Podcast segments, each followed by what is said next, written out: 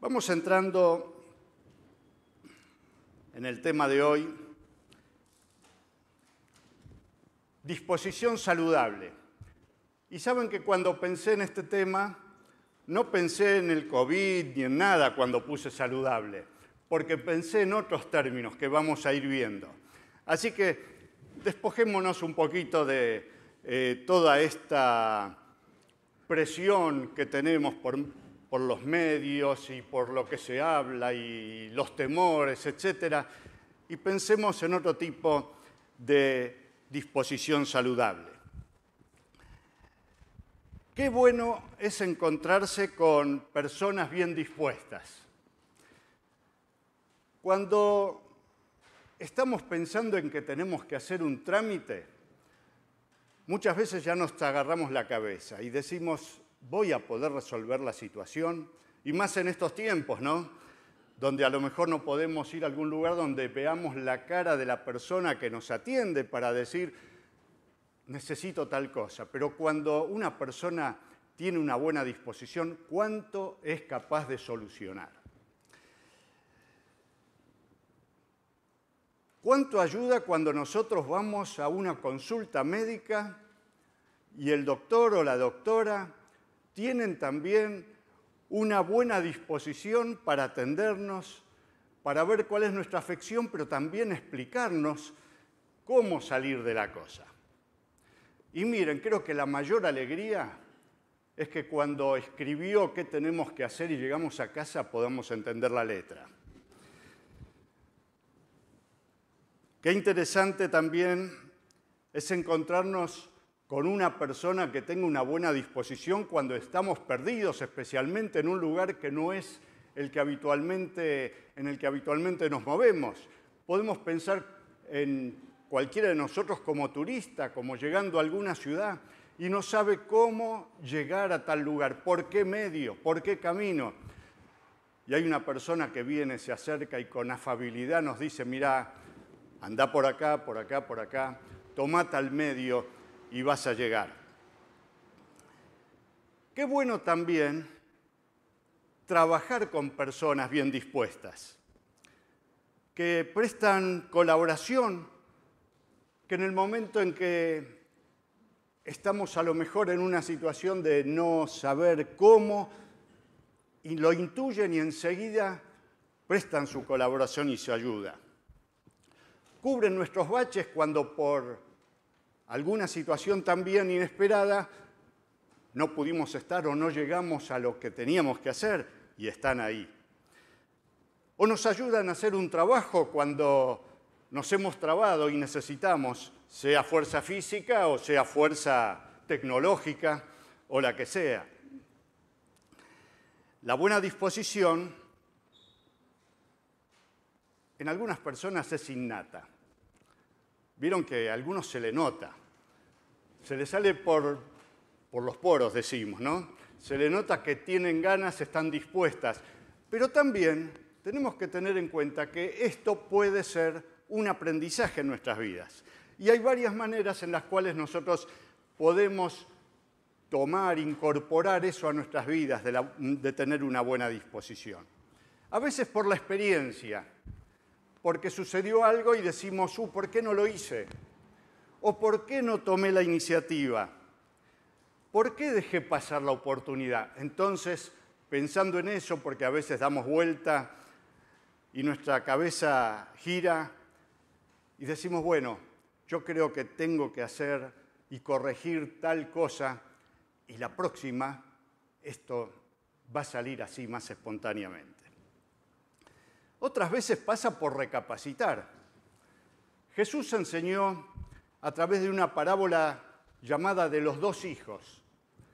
Un hombre tenía una viña y le dice a sus hijos que fueran a trabajar. Y uno de ellos le dice, no voy a ir.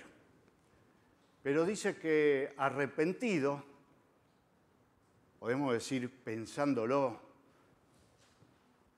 se dio cuenta que estuvo mal y agarró y fue. Otras formas de aprendizaje por el ejemplo de otros. Yo me acuerdo de algunas situaciones que sin mediar palabra y ver lo que otra persona hizo en determinada circunstancia, fue un aprendizaje. Y dije, ¿qué lección de vida fue esta? Y uno a veces a los tropezones la incorpora. Otras veces también es fruto de la enseñanza y la enseñanza es una labor constante. Cuando el apóstol Pablo le escribe a Tito, y también en situaciones semejantes o pasajes semejantes, a Timoteo también, que eran como sus hijos, y él los mandaba para que se hicieran cargo del pastorado de las iglesias, y había que enseñarles a la gente, porque había muchos que recién conocían al Señor, y había cosas que arrastraban de la vieja vida y tenían que incorporar lo que se puede vivir en Jesús, que tiene otra calidad. Y les dice, recuérdales, enséñales que estén dispuestos para toda buena obra. Hace poquito falleció uno de mis tíos, el tío Juan, y recuerdo lo que él decía de sus sobrinos. Uno era yo. Y les recriminaba o nos recriminaba y decía, ustedes son unos mal aprendidos, porque a mí me consta que sus padres han hecho todo lo posible para enseñarles, pero ustedes no han aprendido. Así que el aprendizaje es parte de aquello que se incorpora como una buena disposición. Pero también si queremos ir a otro tipo de enseñanza y otra cosa que puede tener más fuerza, es cuando nosotros tomamos la Biblia, la leemos en nuestro devocional o escuchamos un mensaje y decimos, bueno, ¿el Señor qué tiene que decirme a mí? Y encontramos que en Filipenses 4:5 dice vuestra gentileza, podríamos decir vuestra buena disposición, sea conocida por todos los hombres. O sea, que se haya hecho la fama de que ustedes son gentiles. En otra versión dice que su amabilidad sea evidente a todos. Ahora bien, no siempre estamos igual de dispuestos porque nuestro estado de ánimo puede ser fluctuante. A veces pasamos por situaciones donde las cosas hacen que nosotros nos sintamos tristes, apesadumbrados, temerosos, con incertidumbre, melancólicos o frustrados por alguna cosa. Y más bien queremos encerrarnos en nosotros mismos. ¿Qué disposición vamos a tener para, para los demás? Pero bueno, esto espero que no sea el, el estado de ánimo permanente, sino algo esporádico. Generalmente podemos sentirnos agradecidos, agradecidos por estar vivos, agradecidos por tener salud, porque nos vemos con capacidad para enfrentar las cosas, nos movemos con una actitud positiva, miramos y vemos cómo podemos capitalizar aquello que vamos aprendiendo. Y es bueno que tengamos ese ánimo. Pero podemos ir un paso más. Y podemos pensar en un plus mayúsculo. Es sentirnos agraciados por tener un vínculo y una relación directa con Dios, que es el dador de la vida. Y si nosotros lo pensamos desde este punto de vista, que Dios está a favor nuestro y cuánto ha hecho por nosotros, miren, suma más que todas las otras cosas que he estado mencionando agradecidos por reconocer cuántas cosas vienen de parte de Él, por haber conocido a Dios como Padre y porque, como recién cantamos, alcancé salvación. Y no sé si ustedes prestaron atención a las estrofas del coro de cuántas cosas, estados de ánimo, situaciones, cosas posibles, y aún en medio de ellos la expresión era, alcancé salvación, Dios está conmigo, Dios está a mi favor, él juega conmigo.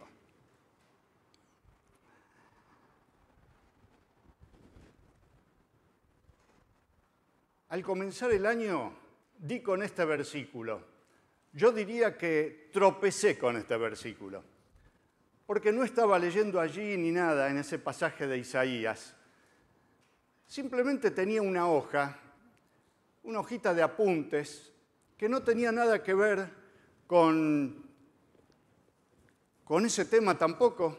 Estaba simplemente ahí y la Biblia se abrió en Isaías 61.10 y me impactó en ese momento. Fue como una explosión en mi interior.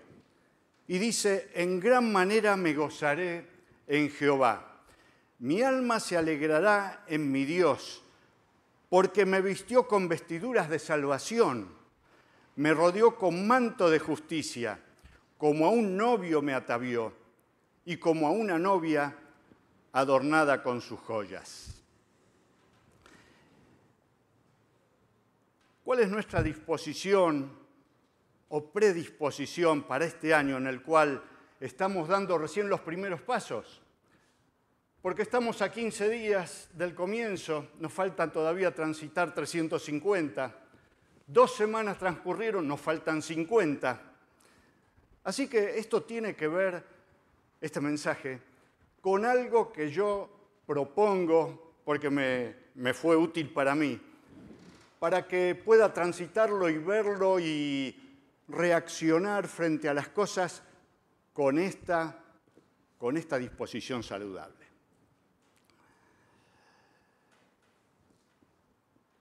Como todas las cosas en la vida, nada tenemos asegurado. No sabemos lo que nos depara el día a día. Lo que sí sabemos que se pregona la incertidumbre, la duda, situaciones complejas, problemáticas por todo este asunto que estamos viviendo, inédito para toda esta generación. Nunca hemos vivido una pandemia, y menos a un nivel global. Todo tiene que ver con todo, parece. Hay un foco por allá y se cierran las fronteras o se cierran los aeropuertos porque tratamos de evitar que no vengan de tal o cual lugar que vino con una nueva variante, una nueva cepa. Así que hay cosas que no sabemos.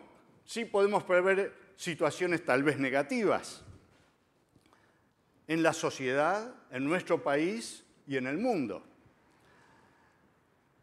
Hay tres tiempos verbales básicos. El pasado, el presente y el futuro, con sus variantes, ¿no es cierto? No vamos a entrar ahora en, gramática y todo eso. Pero los verbos en tiempo futuro denotan siempre una predisposición. Iré, trabajaré, haré un curso, bajaré de peso, a lo mejor algunos se ríen pero no les veo la, cara, me ejercitaré, etc. Y a veces en nuestra expresión cotidiana usamos el voy a. Si bien voy está en presente, pero lo referimos al futuro. Y, y decimos voy a estudiar, voy a hacer ese curso de posgrado que tenía ahí colgado, voy a emprender tal cosa. Y tiene una fuerza de predisponernos, porque anticipadamente estamos pensando en algo que vamos a hacer. Y el predisponerse es una preparación. Anticipadamente ponemos en juego nuestras energías, nuestro interés, nuestra voluntad, nuestra, inclinación para algo, nuestras ganas. Ahora, ¿qué nos condiciona? Hay una frase que dice, usted siempre encontrará lo que busque. Y siempre habrá motivos para criticar, para buscar defectos, para amargarse, para sentirse defraudado o desanimado. Pero también podemos encontrar incentivos para ayudar, para estimular, para mejorar, para brindarse, para tener empatía hacia los demás, para ser de bendición a otros en el lugar donde estemos. Secciono el versículo. En gran manera me gozaré en Jehová. mi alma se alegrará en mi Dios. Y si lo cortamos acá, tenemos dos alternativas. Una de ellas es como un salto al vacío.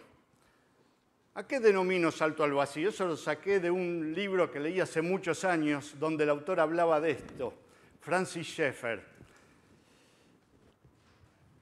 de una espiritualidad humanista, sin fundamento, de una fe sin sustento, más bien fe en nosotros mismos o en nuestras ganas, o en aquellos que, que nosotros mismos nos hemos propuesto. Es como un porque sí, porque me lo propuse, porque lo voy a intentar. Como decir, eh, me juego, si sale, sale, a cara o cruz, a cara o seca. O espero que, creo que, pero es una emoción que muchas veces fácilmente se diluye. La segunda opción puede ser aquella que tenga sustento. Dios me vistió con vestiduras de salvación y me rodeó con manto de justicia. Acá no entra en juego lo que a mí me parece o lo que yo creo, mis emociones, entra en juego lo que Dios hizo por mí. Y podríamos decir cuando leemos aquí, me vistió con vestiduras de salvación, ¿qué es la salvación? Podríamos hacer un tratado teológico sobre la salvación, pero muy fácilmente creo que podemos entender que la salvación es cuando nosotros reencauzamos nuestra vida en los propósitos para los que Dios nos creó. Es reencauzar nuestra vida en los propósitos para los que Dios nos creó. Pero para definirlo de una manera sencilla, que es esta, se traduce después en, en un vivir que sea útil para nosotros y para lo que nos rodean una vida que tenga sustento, que tenga sentido, que tenga propósito, que tenga proyección eterna. Una vida que tenga satisfacción plena. Y esto solamente es posible a través de Jesucristo, que dijo, yo he venido para que tengan vida y para que la tengan en abundancia. Siempre pensé en esa expresión vida en abundancia, en tener una vida de calidad distinta. Yo creo que podríamos traducirlo así perfectamente y no estamos forzando lo que la palabra dice. Jesús cuando nos da vida en abundancia nos da una vida con otra, con otra calidad. Y justamente estos son tiempos de vacuidad, de vacío, de sentirnos que nos falta algo y parece que ese fuera un sentimiento permanente en la sociedad, en la gente. Y no me estoy refiriendo solamente a esta situación del 2020, porque hay una búsqueda de sentido en la vida y en la vida.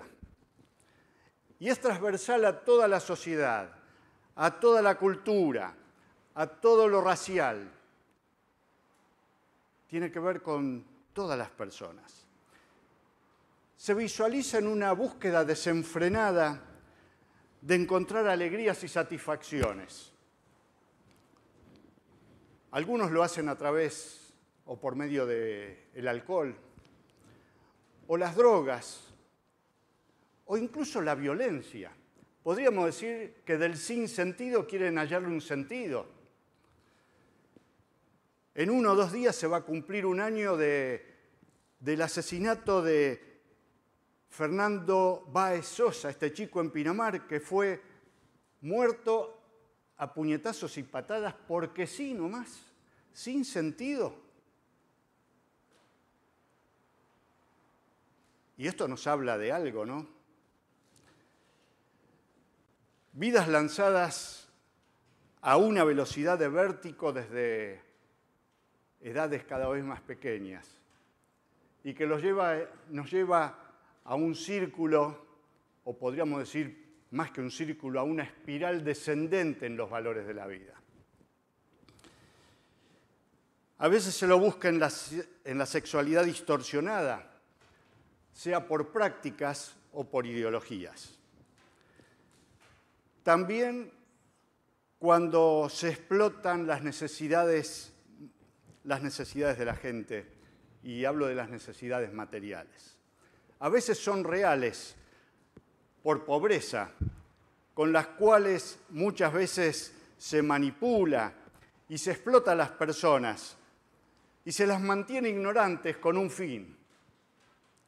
Otras veces son las necesidades materiales ficticias, aquellas que crean el materialismo y el consumismo y nos hacen sentir nada e infelices aunque tengamos cosas porque tenemos que alcanzar otras.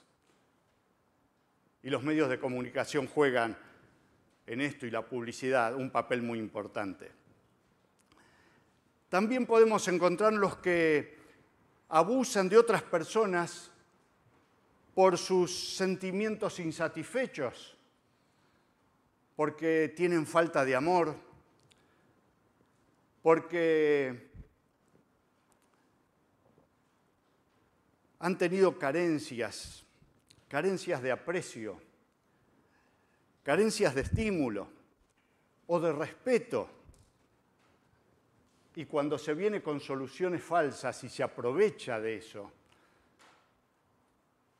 qué lamentable que es.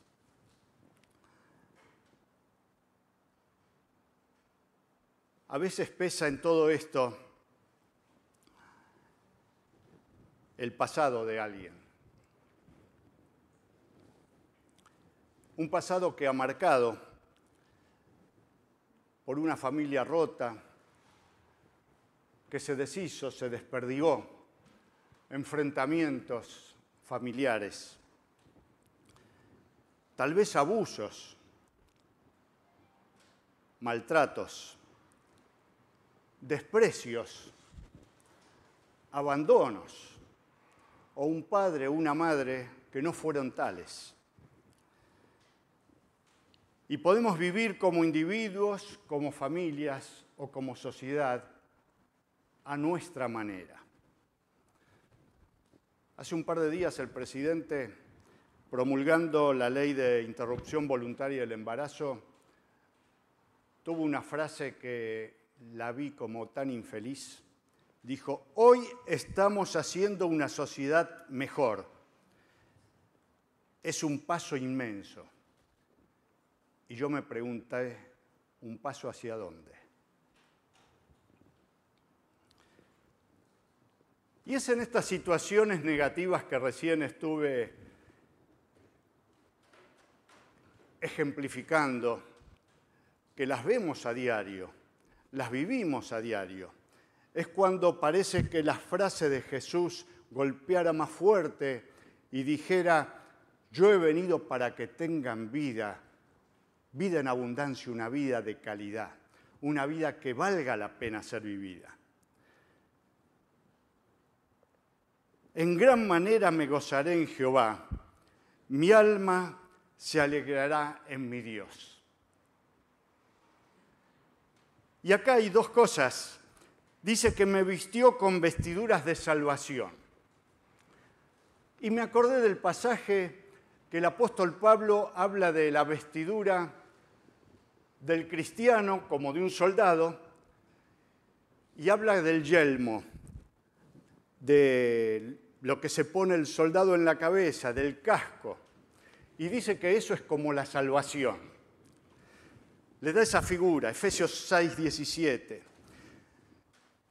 Y es que la salvación proporciona protección a nuestros pensamientos, esos pensamientos que se proyectan en toda nuestra vida, y no atados a pensamientos ya pecaminosos cuando estamos en Jesucristo, o de nuestro pasado, y hace que esos pensamientos que a lo mejor traen persistentemente algunas cosas malas que hayamos hecho, el Señor las perdona y las libera, nos dio salvación, protege nuestra mente, nuestra cabeza para que pensemos con otra libertad, con otra proyección. es que por gracia somos salvos por medio de la fe. Y eso proviene de Dios, porque es un regalo de Dios. Tenemos perdón de los pecados pasados y fortaleza para vivir no a nuestra manera, sino a la manera de Dios. Y los resultados serán otros. ¿Qué diferencia? La segunda parte también dice que me rodeó de mantos de justicia. Y volviendo nuevamente al ejemplo del apóstol Pablo y del soldado que a lo mejor lo tenía ahí al lado de él porque él estaba preso cuando escribió y veía al soldado cómo estaba vestido, y dice que la justicia es como la coraza, lo que cubre todos los órganos vitales de, la persona. Y dice que justificados pues por la fe, tenemos paz para con Dios en Romanos 5.1. Cuando estamos revestidos de justicia somos inexpugnables, tenemos la protección que Dios nos da. ¿Quién acusará a los escogidos de Dios? Dios es el que justifica. Tener paz con Dios tiene como consecuencia primera que nosotros dejamos de estar peleados con nosotros mismos. Y vamos a transmitir ese, ese, sentimiento de paz interna hacia los demás, hacia los que nos rodean, porque la vida cambia cuando Dios está con nosotros. Miren, no hay como el salmista David. Cuando yo pensé en este, en este salmo, fui a ver si lo había escrito David, y sí, lo había escrito David. ¿Quién como él para expresarlo? Mi corazón está dispuesto, Dios mío, dispuesto a cantarte himnos. Despierta, alma mía. Despierten arpa y salterio. despertarán o despierten al nuevo día. Es como que invita a que nosotros tengamos al Señor siempre como primera expresión de alegría y de deseo, y realmente esta es una, disposición saludable. Podríamos cantar esa canción, ¿no es cierto? Que dice, Jesucristo es el motivo de mi canción, otra razón yo no tengo para cantar, la melodía es Él Toda mi vida está en Él.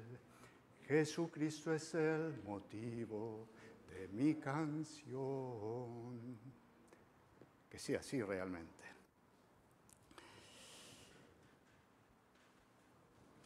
Jesús dice en Lucas 6:45 que de la abundancia del corazón habla la boca. Lo que está en el corazón determina lo que uno dirá o lo que uno dice. El comentarista Barclay dice, nuestra conversación siempre nos delata. Y nadie puede alegrarse en Dios a menos que esta alegría esté en su interior.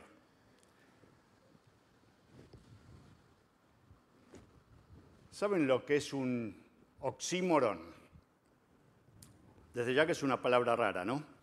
Pero es una figura retórica, donde se expresa en una frase dos cosas contrapuestas, que no podrían ir juntas. Miren, como si dijéramos una oscuridad reluciente, para dar fuerza a que es una oscuridad que, que tiene fuerza, ¿no es cierto? Pero eh, oscuridad reluciente, no, no, no puede ser. Bueno, yo les propongo un oxímoron. Cultivemos una espontaneidad habitual. Miren, si es habitual no es espontánea. Si es espontáneo no es habitual. Pero valga este oxímoron para dar fuerza a lo que quiero decir. Aunque parezca un contrasentido que no importa a qué circunstancias o qué situaciones estemos, nosotros tengamos la expresión del texto este que nosotros hemos puesto. En gran manera me gozaré en Jehová. es la predisposición de la cual habíamos hablado antes y cómo lograrla, ¿no? En gran manera me gozaré en Jehová. Mi alma se alegrará en mi Dios. ¿Se acuerdan que hablé de tiempos futuros, donde el tiempo futuro uno se predispone, hace, prepara, se prepara? Porque me vistió con vestiduras de salvación, me rodeó con manto de justicia, como a un novio me atavió y como a una novia adornada con sus joyas. Es una propuesta desafiante para el 2021. Es gestar una espontaneidad habitual para expresar nuestro gozo y nuestra alegría con Dios nuestro Señor. En tiempos de pandemia, inundados, ametrallados, sobrepasados de información, que nuestra relación y nuestra vinculación con Él, con el Señor, hagan que nosotros podamos tener una disposición saludable. Algo que no enferma, algo que sana que sana desde adentro. Y tenemos también un, un desafío para aquellos que a lo mejor no conocen al Señor todavía. Y que para que esto pueda ser realidad en sus vidas es que entreguen sus vidas al Señor. Que digan que el Señor pueda ser el que haga esto cambiando nuestras vidas.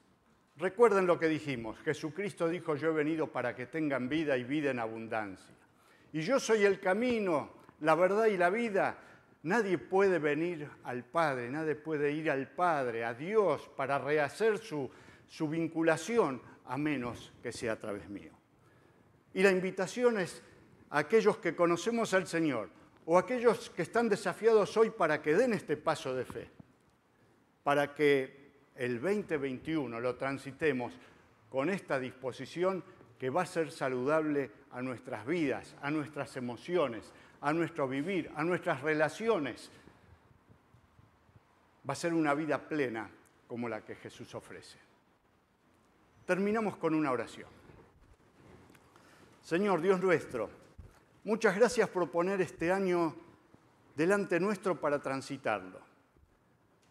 Con las pruebas, las alegrías, las aflicciones o lo que venga, Señor pero queremos transitarlo tomados de tu mano.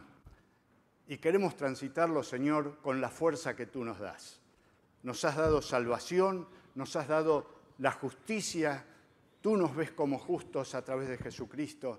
Y queremos, Señor, que esto sea una realidad en cada una de nuestras vidas. Y que sea una realidad en aquellos que hoy nos están escuchando y están desafiados a que esto pueda ser una realidad cuando ellos abran sus corazones e inviten a Jesús a que forme parte de su vida. Gracias Señor por el día a día. Gracias por poder transitarlo tomados de tu mano. Ayúdanos y gracias porque tu disposición está a favor nuestra. En el nombre de Jesús. Amén.